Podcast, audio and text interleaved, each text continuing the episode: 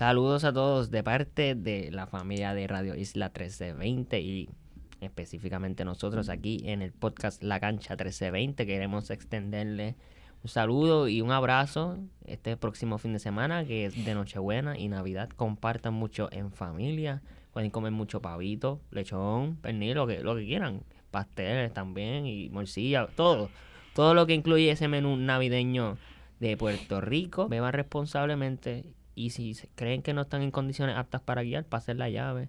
Y sobre todo mucha sabiduría y bendición en esta Navidad. Jorge Montañez, John Rivera y Manuel Vélez Daña les deseamos una feliz Navidad.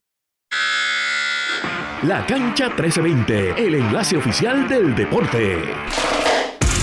Saludos a todos y bienvenidos a otra edición de La Cancha 1320. Fin de semana de Navidad. Fin de semana largo, papito. Llegó, Largo. llegó, Hey. llegó la Navidad. ¿Cómo? Llegó, ok, ya, ya que tenemos que firmar un list. Tenemos que firmar un permiso de, de la- de música si seguimos cantando. Me encuentro con Jorge Montañez y Sean Rivera. ¿Cómo están, muchachos? Todo tranquilo, quieto aquí, ya tú sabes, gozando porque fin de semana largo. Y hay mucha acción deportiva este fin de semana. Demasiada. Así mismo, un fin de semana larguito, fríito, con un poco de lluvia también, pero No, tenías que buscar una rima con hito. Con hito. Lluvia. Viste, frío. Y no recuerdo que más me quedé en frío. Pues lluviecito. Entonces, Lluviecito, si, eso, no. si es que eso es una palabra, no se me la inventé yo ahora mismo. Pues mira, un fin de semana anticipado, porque Navidad, Nochebuena viene por ahí. Un tiempito para compartir con la familia, con nuestras amistades, con nuestros seres queridos, comer mucho, pasarla bien. Y nada, ¿qué les puedo decir muchachos? Felicidades, espero que pasen una muy feliz Navidad. Muchas gracias, Gracias, muchas gracias, gracias, igualmente, Sean, igualmente. Igual a ti. Y este a todos los que están sintonizando a este episodio de La Gancha 1320. Tenemos varias noticias importantes y cosas que queremos discutir en este episodio de hoy. Yo voy a ir rápido con una noticia que es importante o por lo menos que va a atrapar mucho ojo a pesar de que no diría que es la noticia más importante de la semana. Y es que el equipo de Inter Miami Football Club, Inter Miami FC, de la liga MLS, liga de soccer o de fútbol, pero su sigla es Major League Soccer en los Estados Unidos, han firmado a Luis Suárez, el jugador de Uruguay, va a re- reformar este con, perdón, digo reformar, mi mami. Bueno, en parte Inter Miami está reformando el equipo de FC Barcelona de prácticamente 2014-2015 hasta la temporada 2019-2020, porque ya Inter Miami tienen a Leonel Messi, el mejor jugador de fútbol, soccer en el mundo. Tienen a Sergio Busquets, Jordi Alba y ahora se une a ellos Luis Suárez. O sea que estos cuatro jugadores ya jugaron previamente en el Fútbol Club Barcelona, eh, en, España, en la Champions League, en la Liga, por allá. Dominaron, ganaron varios trofeos, una Champions League, de hecho, en su primera temporada todos juntos. Y ahora van a traer esa misma dinámica a Miami. Yo pienso que es una movida de esperar. O sea, el momento que Inter Miami firmó a Messi, que Messi iba a estar en, en Florida, más cerca de su país natal, Argentina, y de Latinoamérica, Uruguay, y que también vino con él Sergio Busquets, y cuando FC Barcelona no refirmó a Jordi Alba, y Jordi Alba también firmó con Inter Miami, era de esperarse que Luis Suárez eventualmente se uniera a ellos, y aquí estamos. Eh, prácticamente 4 de 11 jugadores del FC Barcelona ahora van a estar en Miami y yo pienso también que es una movida pues excelente, ¿verdad? De parte de David Beckham, el dueño de, de Inter Miami, de traer más eh, estrellas, más poderío al MLS, dado Messi y Busquets, Alba y Suárez ya están en la parte baja de su carrera, en el twilight, digamos, de su carrera. No son los mismos jugadores que eran 9, 10 años atrás. Pero van a entretener a par de jugadores en la liga, van a haber juegos interesantes. Ahora también pienso que van a haber juegos pelas y pues que deberían dominar la liga. Pero yo pienso más que esto es como Messi jangueando con sus amigos en Miami, que es lo que todos queremos hacer todo el tiempo. Messi jangueando con sus amigos en Miami para terminar su carrera futbolística con broche de oro. Y bueno, en otras noticias que yo considero bastante interesante eh, que rompió ayer, bueno, de ayer para hoy, en la madrugada, cuando no, todos estábamos durmiendo, este, rompió esta noticia en el mundo de la pelota, en específicamente la pelota de Estados Unidos, Major League Baseball, y es que oficialmente el lanzador Yoshinobu Yamamoto, que si recuerdan lo mencioné en el podcast anterior, firmó con el equipo Los Angeles Dodgers por un contrato de más de 300 millones, aproximadamente 324 a 325 millones, lo que significa que el equipo de Los Angeles Dodgers han gastado aproximadamente un billón en dos jugadores nada más en este offseason. Un billón. Bueno, y eso sin incluir el contrato que le dieron a, a Tyler Glasnow. Hace, recuerdo que lo reporté la semana pasada, pero entre estos dos jugadores de Shohei Otani y Yoshino- Yoshinobu, eh, espérate, Yamamoto, mala mía, y no quiero equivocarme del nombre, han gastado un billón de dólares. Alguna, En chicos, dos yo- jugadores nada más. En dos jugadores. Sí, chicos, yo sé que Ponen- ustedes no siguen tanto la pelota, pero me quieren brindar algún análisis, alguna No, opinión. yo estoy diciendo. Lo único que iba a decir es que hay chavo entonces, porque para dos jugadores nada más, que no, son- no es ni la mitad del equipo. Se nota que no hay salary cap. Hay, hay un salary floor, hay un salary floor o un salary cap, pero es bien bajito. Esto es lo que pasa, muchachos. Les voy a poner la perspectiva. Pero con esta, y antes de, No, dale, de que adelante. entre al análisis, ¿verdad? De, del, salary, eh, del salary cap, quisiera preguntar con esta firma, ¿no? De Shohei Otani y de, ¿cómo es que se llama? Yamamoto, puede ser. Y de Yamamoto. Eh, y también conociendo que está eh, Mookie también, ¿verdad? Mookie Betts, es correcto. Mookie Betts eh, en los Dodgers. Al parecer, no vemos aquí una escuadra sumamente poderosa, muy talentosa. Manuel, ¿se puede decir que los Dodgers van a ir por todo la temporada que viene? Yo te diría que sí. Y, mano, me gustaría entrar en este un, un análisis bien profundo y sé que tenemos otros temas que discutir. Lo que pasa es que me he dado Sí. cuenta, perdona que te interrumpa. No, me dale, dale, cuenta que los tres somos como tres vertientes diferentes. Sí. Yo soy bien fanático de la NFL, tú eres bien fanático de la MLB y eh, Sean Yo, es bien yo fanático que del yo soy baloncesto. fanático de que no- todo, no o me gusta discutir. estar al tanto de todos los deportes. Bueno, sí, pero Mi que- favorito es baloncesto. Lo que pasa es que, ejemplo, los Lakers perdieron contra Chicago, tienen un récord de 1 y 4 desde el in-season tournament, pero eso vamos a entrar ya mismo, ya mismo, volviendo a la pelota. Lo que pasa es que, pues, Sí. tú sabes, como que quieres entrar a un análisis, está bien, está bueno, pero lo que pasa es que, pues, tú sabes, discutir con nosotros no se te, por lo menos conmigo no se te va a dar, porque pues yo no soy de pelota. Está bien, no hay problema con eso. No, no hay problema con eso, pero aquí estoy para, para orientarte a ti y a aquellos que no sepan. Pues, el, en las grandes ligas, las pelotas, como yo creo que he mencionado en otros episodios, existe un salary cap o un mínimo, tú sabes, que tú debes gastar y pagarle en contrato a tus jugadores antes de que la liga o los estados, pero específicamente la liga, te multe por eso. Un equipo que estaba por encima del salary cap y que pagaban multas, pero con eso ganaban, ¿eh? Los Golden State Warriors. Hubo un momento donde los Golden State Warriors tenían acumulado un montón de contratos y sí estaban por encima del salary cap, pero ganaban. O sea que lo que tú estás gastando en tus jugadores, lo, estás, trai- lo, lo, va- ah, lo estás trayendo de vuelta ese dinero, estás recuperando ese dinero en ventas de camisas, taquillas del juego, campeonatos, porque cuando tú recibes campeonatos son un montón de regalías y bonos. Ahora, Y no, en adición a eso, que obviamente si tu equipo gana, pues genera más dinero. es como, pues para ponerte el ejemplo, es como si los, iba a decir los Kansas City Chiefs, lo que pasa es que el fútbol americano es bien impredecible. Lo estamos viendo esta temporada. Ejemplo, los Kansas City Chiefs, sí, yo te diría que son top 5 los mejores equipos de la liga. Pero este, o este año es un año flojo para ellos. Sí, no, y con todo eso siguen siendo los mejores equipos en la liga.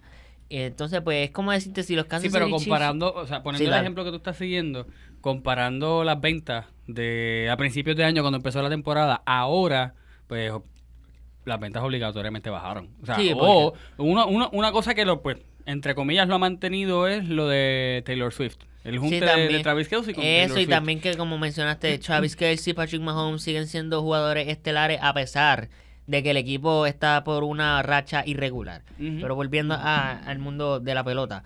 Eh, los Dodgers, y mucha gente se ha quejado de antes, los Dodgers han gastado un billón entre Shohei Otani y Yamamoto, más Tyler Glasnow, más los contratos que ya tienen de Mookie Betts y Freddie Freeman. Y la gente se dice, mano, ¿cuándo la MLB va a intervenir? Mira, ¿tú sabes cuándo la MLB va a intervenir? Nunca. ¿Por qué no van a intervenir? Porque tienes a otros equipos de un mercado menos prestigioso que Los Ángeles, pero si nos vamos a ir con mercado alto, los New York Yankees estaban en, en, en ese rumor, estaban rumorados de ser un landing spot, un lugar donde Yamamoto iba a, traer sus talentos de Japón a las grandes ligas. ¿Por qué los Yankees no gastaron esos 333, de 300, 325 millones, 400 millones? ¿Por qué? Porque ellos ya tienen su contrato de Aaron Judge, que están cargando, que es 360 y pico, yo creo que de 360 a 370 millones por 10 años. Más el año que viene, Juan Soto, o sea, en diciembre 2024, Juan Soto va a ser agente libre. O sea, que ellos acaban de cambiar por Juan Soto, excelente jugador. Y ellos me imagino que deben estar reservando el dinero para Juan Soto. Los New York Mets son un mal ejemplo. El otro equipo de Nueva York, perdóname por aquellos que no sepan. Hay dos equipos, los Yankees y los Mets. Pues los Mets son un buen ejemplo de cómo gastar dinero y no mejorar como equipo. Y no, tú sabes, progresar. El único año que hicieron el progreso fue la temporada 2022 y perdieron contra los San Diego Padres. Los Algo San así Diego como Padres. lo que pasa con los Denver Broncos en la NFL. Ah, ok, exacto. Los Denver Broncos gastaron el dinero. Muy bien, gracias. Los Denver Broncos gastaron un dinero en Russell Wilson. Pues ellos dijeron: ah, tenemos nuestro quarterback, Russell Wilson. Aquí está tu contrato de 200 y pico de millones. Y, Y- lo- los New York Jets también. Lo- con Aaron Rodgers con y, Aaron la- y Rodgers. el junte que él quiso hacer y como quiera después Sí, sí, sí. eh, el ejemplo de Aaron Rodgers es un poquito más difícil porque eso es un jugador solicitando un equipo entero. Aquí es lo- los Dodgers Está bien, pero montando como- sus. Como sí, que su super equipo. como quiera Y- están, eh, eh, obviamente sí Aaron Rodgers fue con- como quien dice quien montó Sí. el equipo Yo, pero básicamente es el, el mismo ejemplo digo no sé Es un ejemplo el ejemplo de los. Broncos es más parecido porque gastaron el dinero pensando que Russell Wilson iba a ser la solución de sus problemas y se puede y la temporada pasada fue pésima. Esta temporada empezó mal.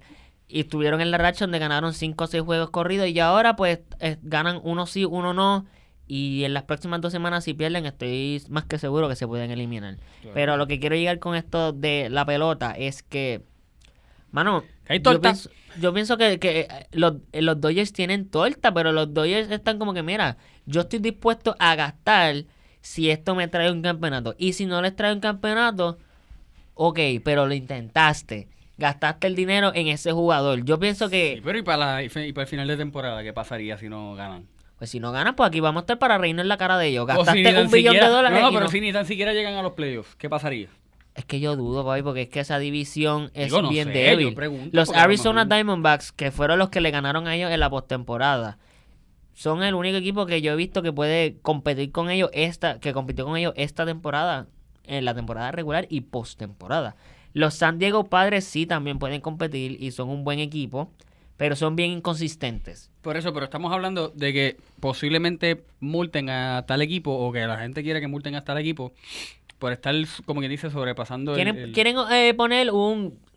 Caramba, ayúdenme. ¿Cómo Un se dice budget? Eh, Como un Un límite. presupuesto. Un presupuesto. El salary cap prácticamente como un presupuesto este, para cada equipo. Ellos quieren que en la liga exista un presupuesto. Pero es que no va a existir ningún presupuesto sin ningún equipo que no son los Dodgers, Yankees, Mets, Padres y en este caso los Rangers gastan el dinero. Si ellos gastan el dinero y les trae campeonato, ¿quién eres tú para juzgar? ¿Quién por eres eso, tú para criticar? Por eso, pero vamos a poner, vamos a poner, ¿cómo es que se llama donde está Yamamoto? Ahora firmó con los Dodgers en Los Ángeles. Vamos a suponer, y ese es el que firmó, ese, ese es el que firmó Shohei, un jugador ¿verdad? japonés. Sí, también. Los Dodgers también firmaron Pues, a Shohei. Vamos a suponer que los Dodgers firmaron a esos dos jugadores y están gastando medio millón, va- vamos a decir dos millones. Estamos hablando de un equipo que, como te dije ahorita, está gastando un montón de dinero en dos jugadores nada más.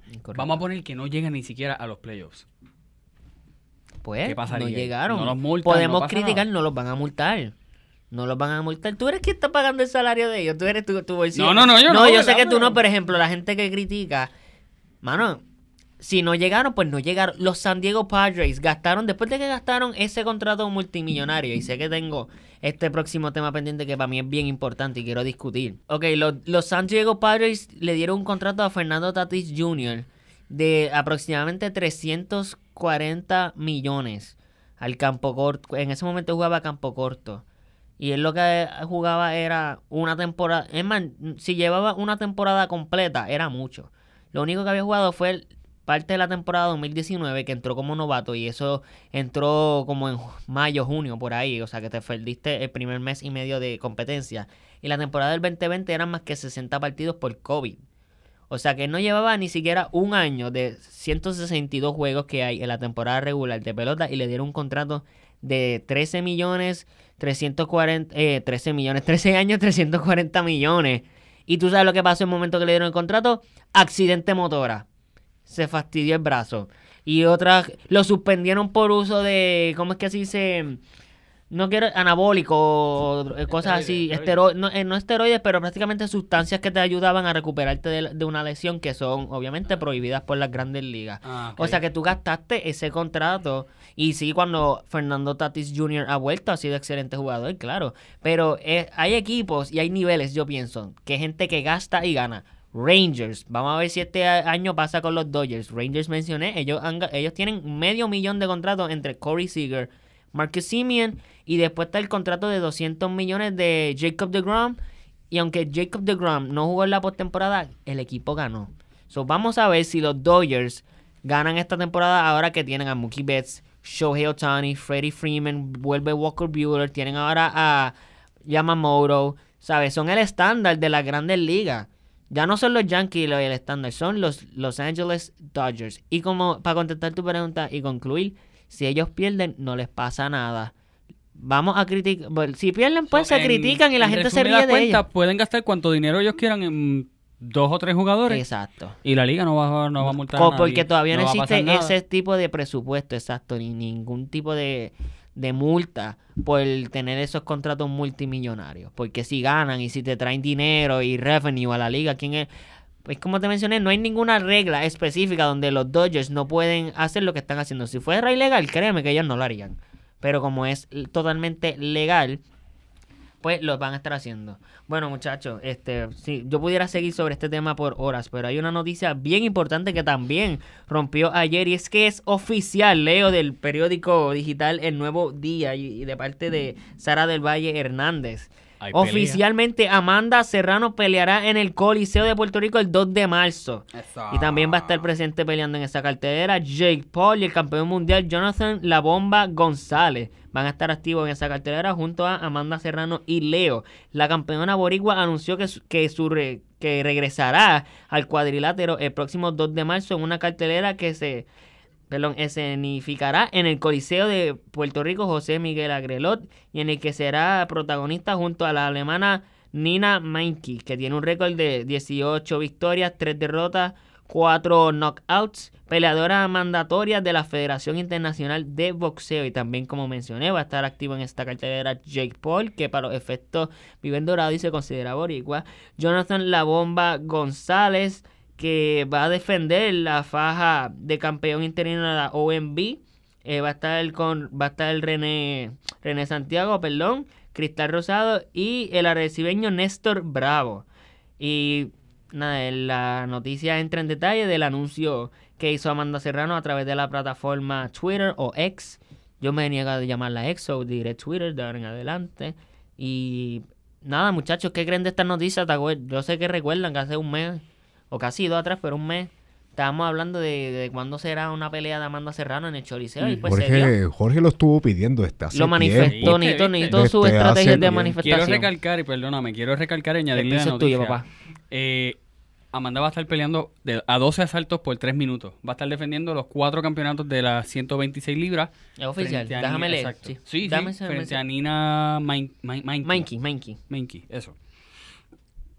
Perdón. Dale, Este, y sí, o sea, sé que, sé que va a estar peleando nuevamente verdad, el- en las grandes ligas. ¿verdad? Literalmente, es verdad, lo vi aquí eh, más adelante en el artículo mencionar lo que tú dijiste, lo del título de, de los cuatro títulos que va a defender los asaltos. Van a ser dos asaltos a tres minutos. Sí, ya, ya Amanda no está, o sea, ya básicamente Amanda, cada vez que Amanda pelea va a poner... Pregunta, pregunta. Va a defender algún título. Porque yo no veo, no es que no vea mucho boxeo, es que normalmente cuando ocurren esas carteleras yo estoy ocupado con otras cosas. Mm. Las- la- los rounds de caballeros son cinco minutos, ¿verdad? No, son tres. Son igual, tres. son tres. eso, Ah, es lo que, porque- eso es lo que Amanda está peleando, que ella quiere. Ok, por eso es que ella entregó el campeonato de no me acuerdo qué la libra. WBC. Exacto. Sí, pero que no me acuerdo de, de cuántas libras era. Este. La cosa es que Amanda quiere que se le eh, ajá, que, la, que la liga eh, empareje tanto el tiempo de, de pelea en mujeres. el ring de, de los hombres como las mujeres. O sea, 3 minutos, 12 asaltos. Eh, ¿Qué pasa? Para las mujeres generalmente son 10 minutos, o sea, 10 minutos. entre 10 minutos será para que se maten. perdón. Do- 10 asaltos, 2 minutos. Este, ¿qué pasa? Que Amanda dijo, pues no, yo quiero que entonces pelear como pelean. Igualdad Todos. entre Exacto, yo hombre y quiero la mujer. igualdad Muy en el bien. deporte en, muy en bien. ese sentido. ¿Qué pasa? Que entonces ella quiere pelear 12 asaltos, 3 minutos. Este, y nada, pues, pues sí. Este, nada. No, Contesté, tu pregunta. lo manifestaste de verdad que tú lo habías mencionado y también pienso que el boxeo aquí, a, a- ¿sabes? Iván Calderón, Miguel Coto, Félix Tito Trinidad, esto era el macho Camacho. Puedo seguir eh, mencionando muchos boxeadores más que le han traído alegría a este país y contra lo he mencionado muchas veces, aquí hay muchos mercados para muchos deportes que yo siento que las grandes ligas o organizaciones no, o vienen aquí a explorar ese mercado. Sean, ¿qué tú crees de esta pelea? Aunque sé que mencionaste lo mismo que yo, que Jorge lo manifestó. Me parece bastante fascinante que ya por fin se esté dando esta oportunidad para que ilustres de este deporte como el boxeo, Amanda Ce- Serrano, ¿no? Una excelente representación del deporte, especialmente de la rama femenina en cuanto al boxeo puertorriqueño. Por fin se dé a cabo esta, e- este evento en, una, en un escenario tan importante y tan grande como viene siendo el, el Chori. Va a haber tapón Y- para salir de aquí ese día. Va a haber tapón. El tapón no lo vamos, no lo vamos a coger nosotros, pero va, va. Si yo Va a haber- si va a haber sal- tapón. Si yo salgo, si yo trabajo ese día, que es sábado, posiblemente sí lo cojo. Ah, pero quédate estacionado aquí, chico. Eh, ca- camina al, al Chori ya. Ah, bueno, es verdad. Digo, si consigo taquilla. No, sí, sí, sí, exacto. Vamos a ver si podemos ir, ¿verdad? Aparte de, de- de Radio Isla, además de ir como fanáticos, pero... Pero es muy adelante, bueno. Es muy bueno, es muy buena la oportunidad. También se va a estar llevando a cabo, ¿no? Este, peleas. Mencionaron a Jake Paul también, ¿verdad? Jake Sí, Paul. Jake Paul va a estar, va a formar parte de la cartelera. No me sorprendería ver a Logan Paul y Sean. Antes de que continúe, quiero eh, recalcarle a la gente que cuando eventualmente se dé esta cartelera el 2 de marzo, va a ser transmitida por la plataforma DAZN. O sea, no sé si dice DAZN, pero DAZN Da- se dice. Dazón, Dazón. DAZN, ok, pues entonces ahí va a estar disponible la pelea y la cartelera de ese 2 de marzo. Pero continúa, Sean. Y pues nada, esperemos que este evento se lleve a cabo con, con mucho éxito y que sea una de muchas para, para el futuro. Sé que Amanda Serrano actualmente, además de Puerto Rico, ha hecho mucho ruido en, en la escena mundial en cuanto al boxeo. También no podemos dejar atrás a Jake Paul también, que va a estar eh, participando en la cartelera no es puertorriqueño, él se considera puertorriqueño obviamente porque él vive en Dorado, pero él no es puertorriqueño. Vamos con el análisis de la NBA. Una noche algo, algo un poco tranquila, no, no mucho, no, no, no tanto pasó, no pasó tanto anoche comparada con, con otra, con otras jornadas NBAistas, pero sí, se llevaron a cabo par de jueguitos bastante interesantes. Utah 119, Detroit 111. Mano, continúa la racha perdedora de Detroit. Mano, ¿cuándo acabará esta pesadilla para Detroit? En la noche de ayer, perdón, es una notificación que me llegó de el nuevo día. Mis disculpas. Un sismo es, señores y señores, manténganse salvos. Bueno, al norte de la República Dominicana un sismo de 5.25, pero igual, manténganse a salvo porque sabemos lo que ha pasado eh, anteriormente los terremotos y temblores aquí en Puerto Rico. Así mismo es, Manuel. Utah 119, Detroit 111. Vende el equipo, vende el equipo, vende el equipo. Esos eran los cánticos que se escuchaban en el partido de ayer entre Detroit y Utah. ¿Tú te imaginas Mano, gritar venda al equipo mientras jugaba Ben Wallace? Mientras jugaban los Bad Boy Pistons. Eso no pasaba con ellos. eso no pasaba, No, mano. no pasaba, mano. Y me da mucha tristeza porque este equipo está lleno de mucho talento. Mira, Jaden Ivey, Kate Cunningham, entre otros jugadores que tienen un muy buen potencial y un futuro sumamente brillante en la liga, pero que lamentablemente pues tienen la mala suerte de estar jugando para Detroit ahora mismo. Bueno, Este, para Utah, Kelly Olynyk 27.6 asistencias, Colin Sexton 19.8 asistencias, Ochey Akbaji 18 puntos, Kate Cunningham para Detroit 28.10 asistencia, Jaden Ivy 24 puntos y Marvin Bagley 22 puntos. Detroit ya suma 25 derrotas consecutivas. Están a una derrota de igualar la racha de los 76ers del 2013-2014 y los Cavaliers del 2010 y el 2011. Ha sido un inicio sumamente atropellado en cuanto a la etapa eh, de Monty Williams frente a este equipo de, de Detroit Actualmente en total llevan solamente dos victorias y 26 derrotas para, para, para llevar a cabo, ¿verdad? Para tomar en cuenta, ¿verdad?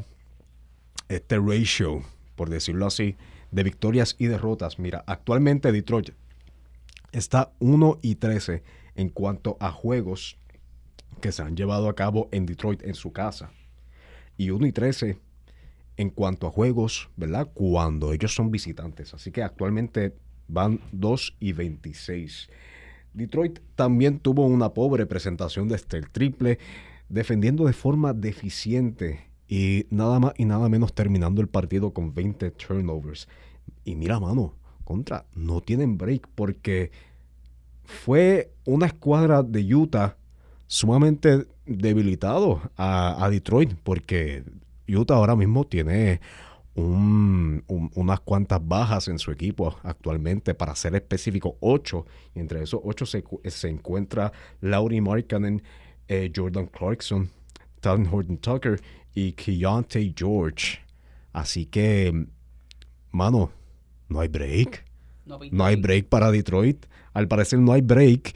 Y, mano, si hay alguna prueba, ¿verdad? Si hay algún juego que demuestra que Detroit posiblemente ya, ya existe ya existe la posibilidad yo creo que ya es evidente que Detroit va a romper el récord de, derrotas consecutivas en la historia de la NBA porque mano cómo tú vas a perder contra un equipo que actualmente se encuentra sin dos de sus mejores jugadores y que en el oeste es uno de los últimos equipos actualmente, 11 y 18. 11 y 18, colocándose en la posición número 12. Y en tu casa, pa' colmo. y en tu eh, casa. Este, tengo que pasar. tengo que hacer un pase de touchdown aquí a último minuto, un Hail Mary a Jorge, pero para resumir esto de los Pistons. Nunca pensé que los, los Pistons iban a ser el tema de discusión de la NBA por encima de los Lakers, Golden State Warriors, Celtics, Knicks.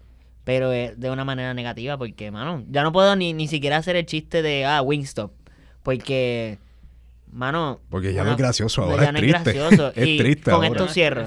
Con esto cierro. ¿Tú sabes lo que dijo Kate Cunningham? ¿Tuviste en la conferencia de prensa un clip que está corriendo? Él dijo, ah, si tú miras el récord 2 y 26, estamos mal, pero no estamos tan mal.